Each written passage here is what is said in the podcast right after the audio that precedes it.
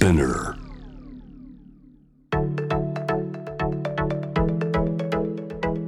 伊藤忠 Dear Life, Dear Future Brought to you by 伊藤忠 SDGs スタジオ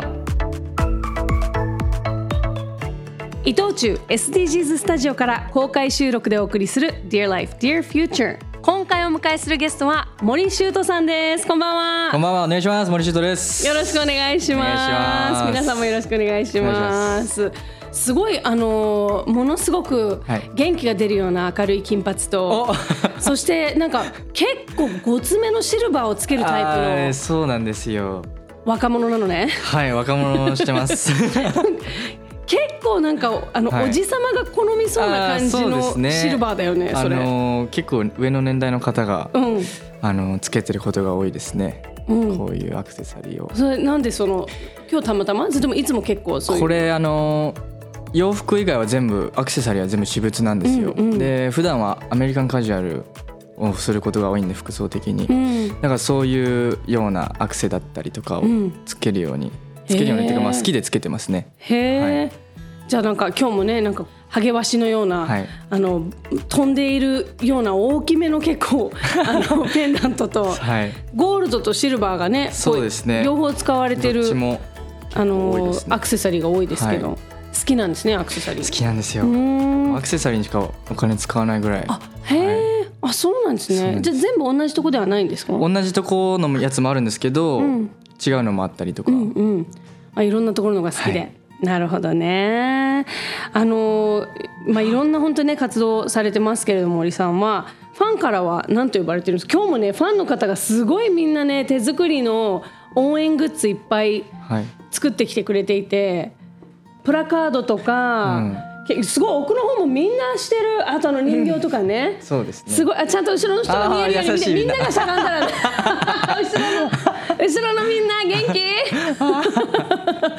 すごいみんなきみんなすごいあの一致団結してそうですね。ありがたいです ね。チームワークが素晴らしい、うんありがとうございます。あのファンの方から何て呼ばれてることが多いんですか？あーでもシュートくんが多いですかね一番うん。ん。まあ呼び捨てでも呼ばれますけどうんうん。だいたいその2つぐらいですかね、あそうなんですねシュートくん。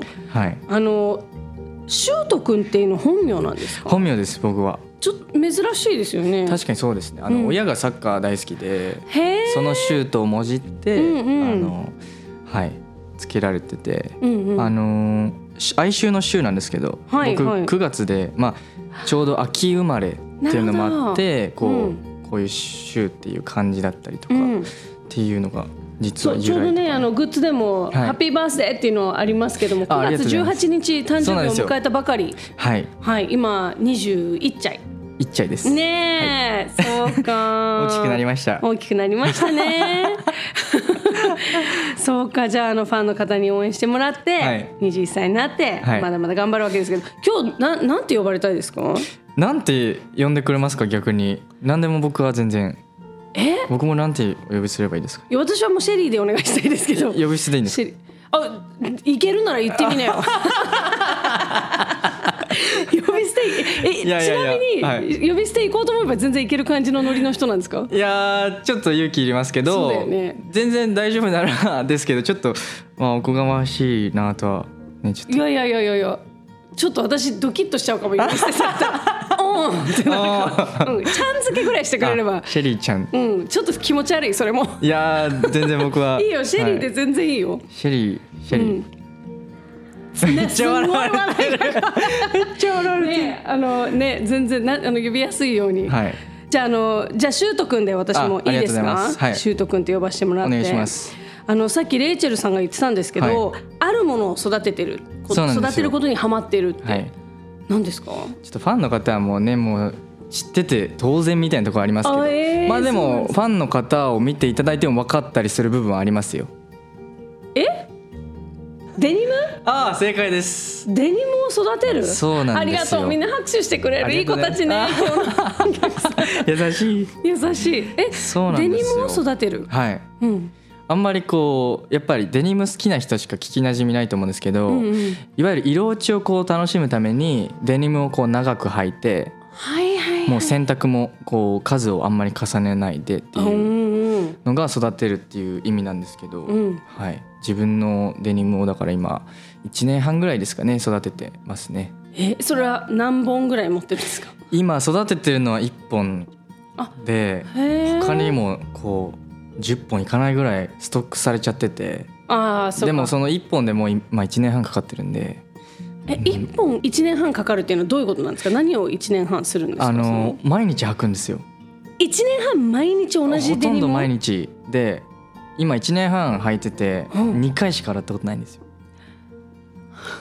だ えからファンの子たちはそれどう思っているのやー本当に言葉を選ばないと汚いですちょっとあのこ 言葉を選んだところでってちょっとまあそうなん思いますけど、ですよねでも1年半毎日同じデニムを履いそのデニムで、うん。あの僕グループ活動してるんでリハーサルとかで汗だくになったりとか。え待ってデニムで練習してるの、はいそこはジャージとかでよかったんじゃない？いやちょっと僕はデニム大好きなんで、ええやっぱこう汗だくになっても洗わない？はい、履けば履くほど、うん。まあ、汗かけばかくほどやっぱ色が落ちたりとかうん。育つんですよね。なんかえあのな何がどう変わるの？そのデニムの。例えば今ここの,、うん。あの台本の画像であるみたい写真をに、はい。こうデニムにシワがつくんですよ。これって全部自分の履きじわでだから全然履く人とか体型によっても全然デニム同じデニム履いても全然違う風に育ったりとか、あと職業柄膝ついてる人とかは膝がこう薄くなったりとか色があなんか財布がこうゴツゴツだとちょっと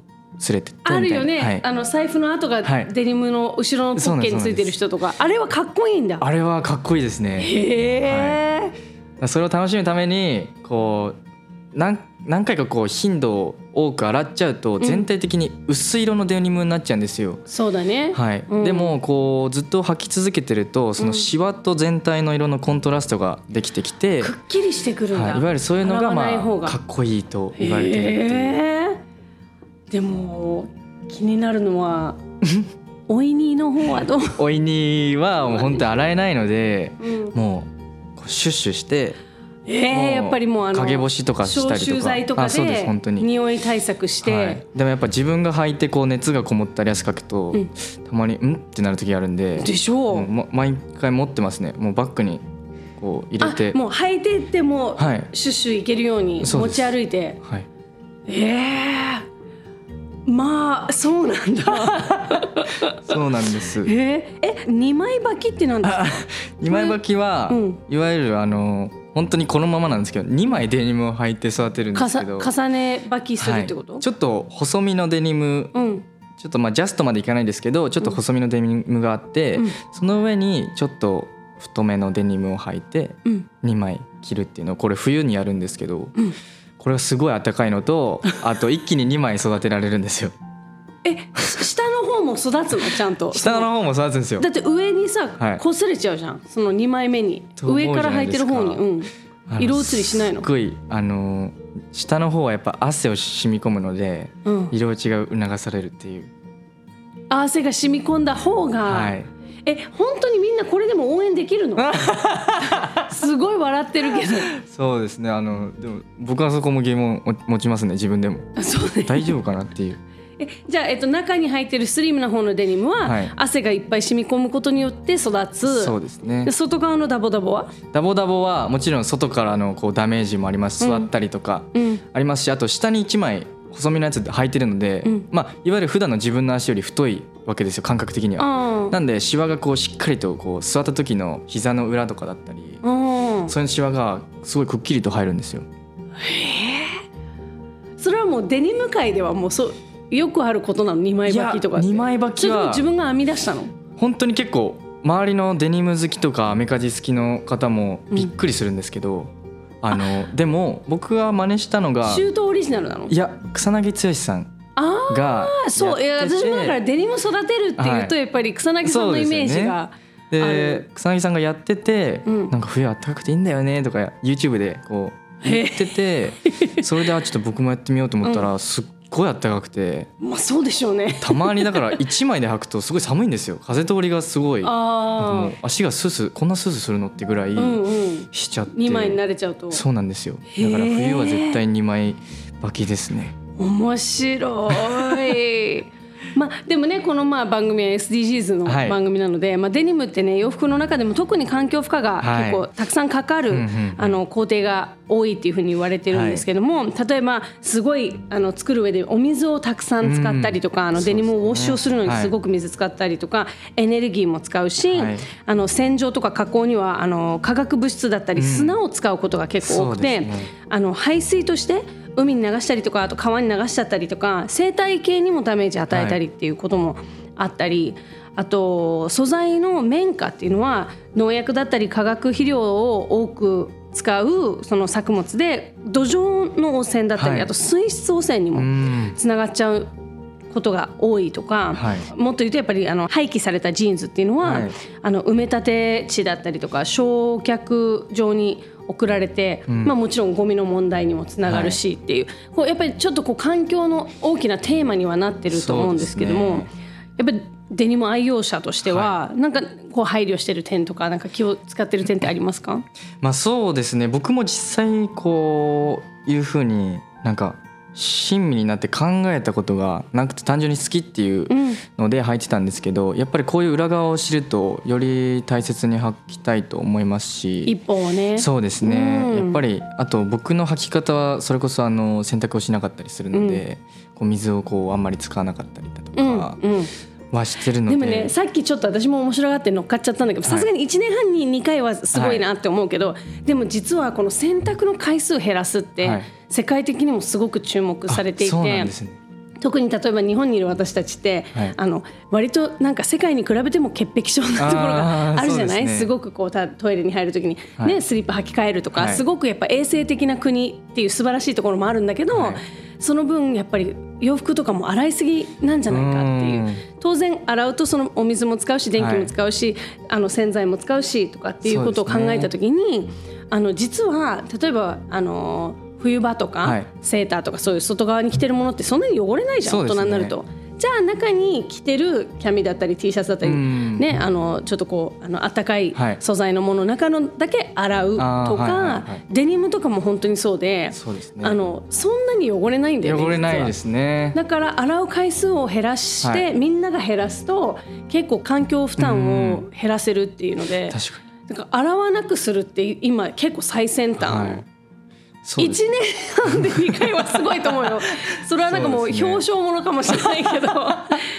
でもそう洗うのを減らすのはすごく。そうですね。確かに環境にはうん。いいなと思いますし、そうそうそうそう。それこそやっぱあの廃棄の話がありましたけど、うん。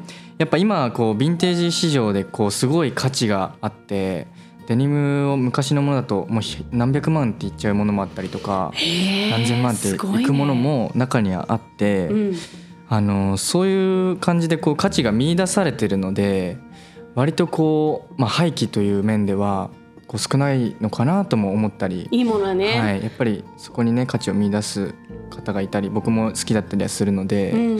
なんかそういう風にして古いものもこう愛してうん。いけばもっと環境にも良くなるなとも思いますね。ああ、うん。そうだね。常にだから新しい流行りの形のものを毎シーズンはい。買ってっていうんじゃなくて、そうですね。もうとにかく自分の体に合ったはいお気に入りの一本を、そうですね。渾身の一本を買って、大事に大事に履き続ける、うんみんながこういう着方をしたらねすごくそうですね。変わりますよね。はい。うん。そうかそうか。じゃあそのそういうこう古いものにも価値を見出したりとか、はい。アクセサリーの好みもちょっと大人そうですね。なものが好きだったりとか、割とちょっとあのオールドソウルというか、はい。ちょっとその感覚がそうなんですよ。うんうん結構なんかあのやっぱり僕洋服好きだからこそなんか時代背景があるものとかうんがすごい好きで何かこう意味を持って着てたいん。ですよ単純にまあデザイン可愛いとか、まあ、ブランドものとかもすごい素敵だし僕もそういう時期があったん。ですけど、うん。最近は本当になん。かこう意味のあるものを着てるまあ本当に自己満にはなるん。ですけどその方がこう服をより好きだなっていうふうに思いますしより大事にしようっていう気持ちがすごい強くなるん。でだからこそこうデニムを育てたりとか本当にやっぱり何十年もこう持つものなのでこう大人になった時にこれ二十歳から履いてたデニムだっていうのとかもすごい確かに、なんかいいだろうなっていうふうにもう思っててうん、それを今後わからないですけど誰かにこう譲ったりとかしてもうん。まあいいですしっていうふうにだから大事本に履いていくのはすごくいいですし洋服も嬉しいんじゃないかなって思いますね。ね、であのやっぱりこうインフルエンサーとしてそれをはいどんどんいろんなファンの子たちとかにみんなに伝えていけば、みんながそれを取り入れてそうですねすごい大きな影響うん、持てるからなんかこう変化を起こせそうだよね。確かにそうですうね。んどんどんそういうのやってほしいなと思います、はい。なんで後半ちょっと今疲れちゃったの？いやちょっとあの真面目に話しすぎてこそうかそうか。そうか そうか。なんかそこまでの勢いが突然止まっちゃったから。ちょっと真面目になっちゃうとこう真剣になっちゃう。真剣になっちゃうんだね、はい。なるほどなるほど。ちょっとここではい。森修斗さんのミュージックシェアをはい。聞いていきたいと思うんですけれども、何の曲を選んだんですか？小田和正さんの確かなこと。あら。ですえね。ー、これすごく歌詞が好きで、うん。中でも悲しみは絶えないから小さな幸せに気づかないんだろうっていううん。歌詞がすごく好きなんですよ。うんうん。なんかやっぱこう日々生きててやっぱりなんなんとなく日常をこう過ごしてると思うんですけどなんかその中でもやっぱ悲しみっていうのはいろいろあってでもその中でもこう小さな幸せとか何でもいいんですよ。例えば虹が出てたとかうん。なんか道横切る時に見たらなんかワンちゃんいたとか何でもいいんですけどそういう幸せを大事にすることでなんか一人一人もっといい生活になると思ってますし、うん。こうすぐにこう今の世界の、ね、環境とかを変えれるわけでもないですし、うん。でもなんか一人一人そういう自覚を持ってこう小さな幸せを大事にして生きていくって、まあ、日々の生活でもすごい大事だなって思っててうん。僕は何でもこう運がいいとかなんかラッキーって思うようにするんですよ。うんうん。だからこそすごいなんかこういう歌詞が響き渡って自分の中でなんかみんなもこう意識的にそういうのに気をつけて少しでも幸せにね生きていけるように私もちょっとつい最近それそういう記事を読んあで、本当ですか？すごい興味があってラッキーガールシンドロームっていうのがあって、えなんかこう嬉しいなってまさに虹見つけたとかなんかはい。何見たこれは嬉しいっていうのをなるべく自分で意識して、はい。あ運が良かったなラッキーだなって思っていくと、はい。本当にラッキーな人生になっていくっていう。そうなんですよ。だからそういう、ね、研究もあるからやっぱりはい。自分での、なんか私ってついてないな何やってもうまくいかないなって思ってると、はうまくいかなかった時だけを脳が貯蓄して覚えてるから、うまくいった時のことをあんまりわ忘れちゃうんだって、だからすごいそのなんかシュート君の生き方ってめちゃめちゃ正解だと思う。あありがとうございます。なんかもともとめっちゃネガティブなんですよ。で表にもこへうあんま立ちたくないというか立つ自信がない人なんで、へー。でもこの業界入ってやっぱ少しずつ皆さんのおかげで自信もついてきたりで、うん。やっぱみんなの前に出る時の表情も変わったなって思いますし、うん。すごくなんか自分に自信持てるんでそっちの方がなんか自分的にもこう気が楽と言いますか楽しいですし、うん。なんかあれダメだった嫌なことあっただけ考えててもずっとそのことしか考えられないんでなんかそういうのをやめようって思って、うん。意識的になんか楽しかったこととかラッキーって思う思うようにしたりとか、うんうん。そういう風にしてるとなんか自然とこう明るくなりましたね。へえ、じゃあそういうふうに意識的に変えていったら本当にそうなったっていう、はい、もうまさにラッキーガールシンドローム。素晴らしいよ。ちょっとみんなでこれね取り入れていきたいね、はい、ぜひ、ねぜひぜひ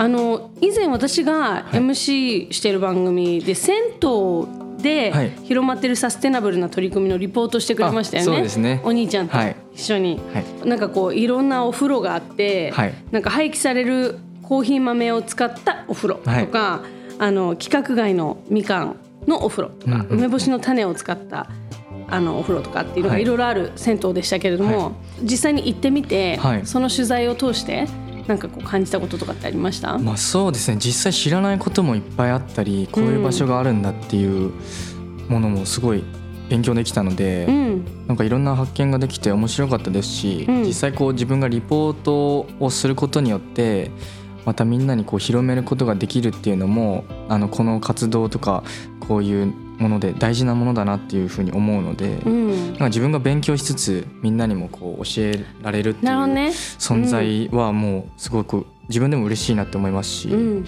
なんかいいことだなって思いますね。ファンの皆さんと一緒にこう勉強していろいろこう変えていくみたいなね。そうですね。うん、なんか今年の1月 SDGs を推進するイベントの TGC 静岡にはい出演されたんですよね。はいしました。なんかこう SDGs、まあ、17の目標がありますけども、はい。中でもこう興味があるものとか関心があるものってありますか、そうですね。なんか全部こう素敵なものがいっぱいで、うん、大切ですよね、ごいはい。全部。全部大事だなって思うんですけど、うん。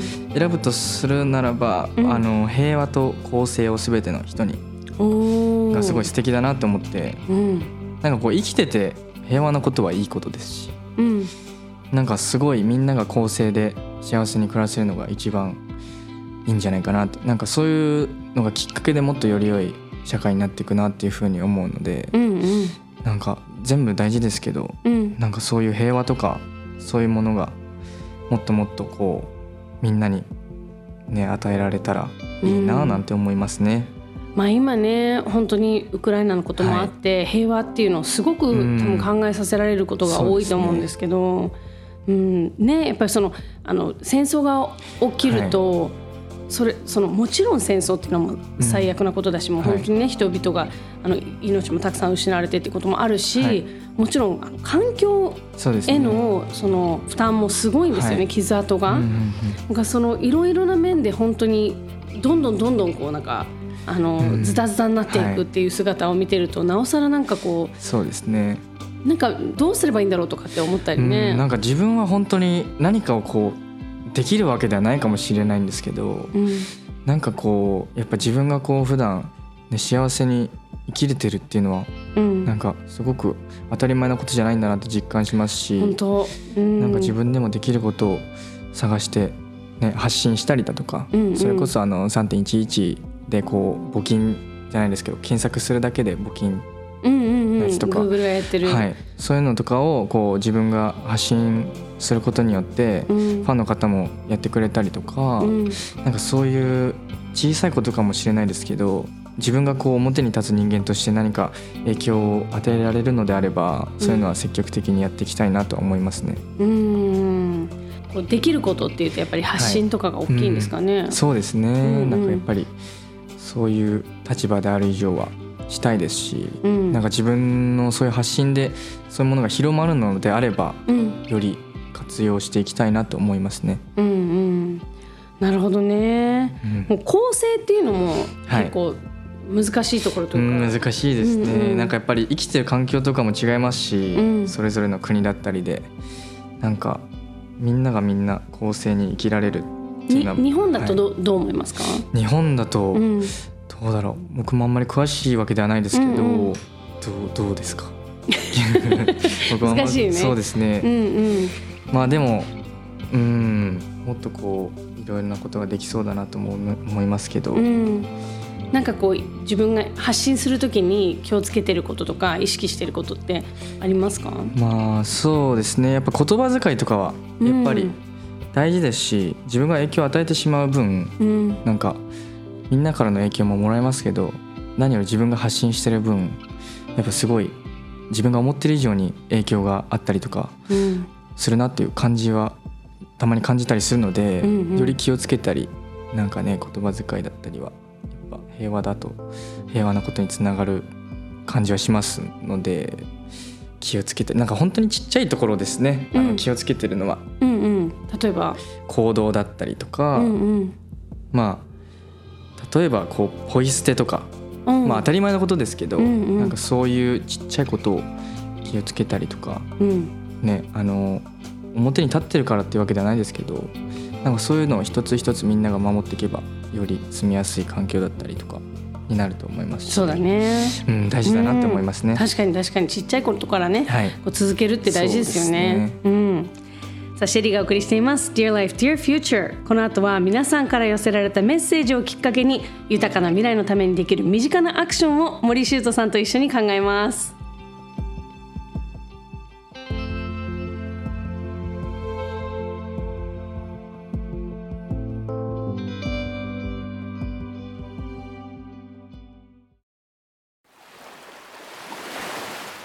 エコや SDGs という言葉が誕生する前のこと。せめて自分たちが使う分はと遠い国で同じ志を持つ仲間たちとユーカリを植え始めた商人がいました。そして50年後の今カーボンニュートラルへの思いを胸にここ奄美大島で今度はマングローブの保全活動を自治体や子どもたちと一緒に行っています。大きな問題を解決する糸口も新しい商いのヒントも全ては一人一人の生活の中にあるから。小さな芽を私たちは未来の大人たちと一緒に育てていきます。一人の商人無数の使命伊藤忠商事。東京青山にある伊藤忠 SDGs スタジオ子どもの視点カフェ。赤ちゃんが感じている頭の重さを大人に換算したベイビーヘッドや重すぎるランドセルを体感できる大人ランドセル。2歳児から見える朝食風景を再現した2歳の朝食など。子供になって世界を見ることができる体験型のカフェです。伊藤忠 SDGs スタジオキッズパークに併設。営業時間は午前9時半から午後5時半まで。気軽に立ち寄って子どもの世界を体験してみてくださいね。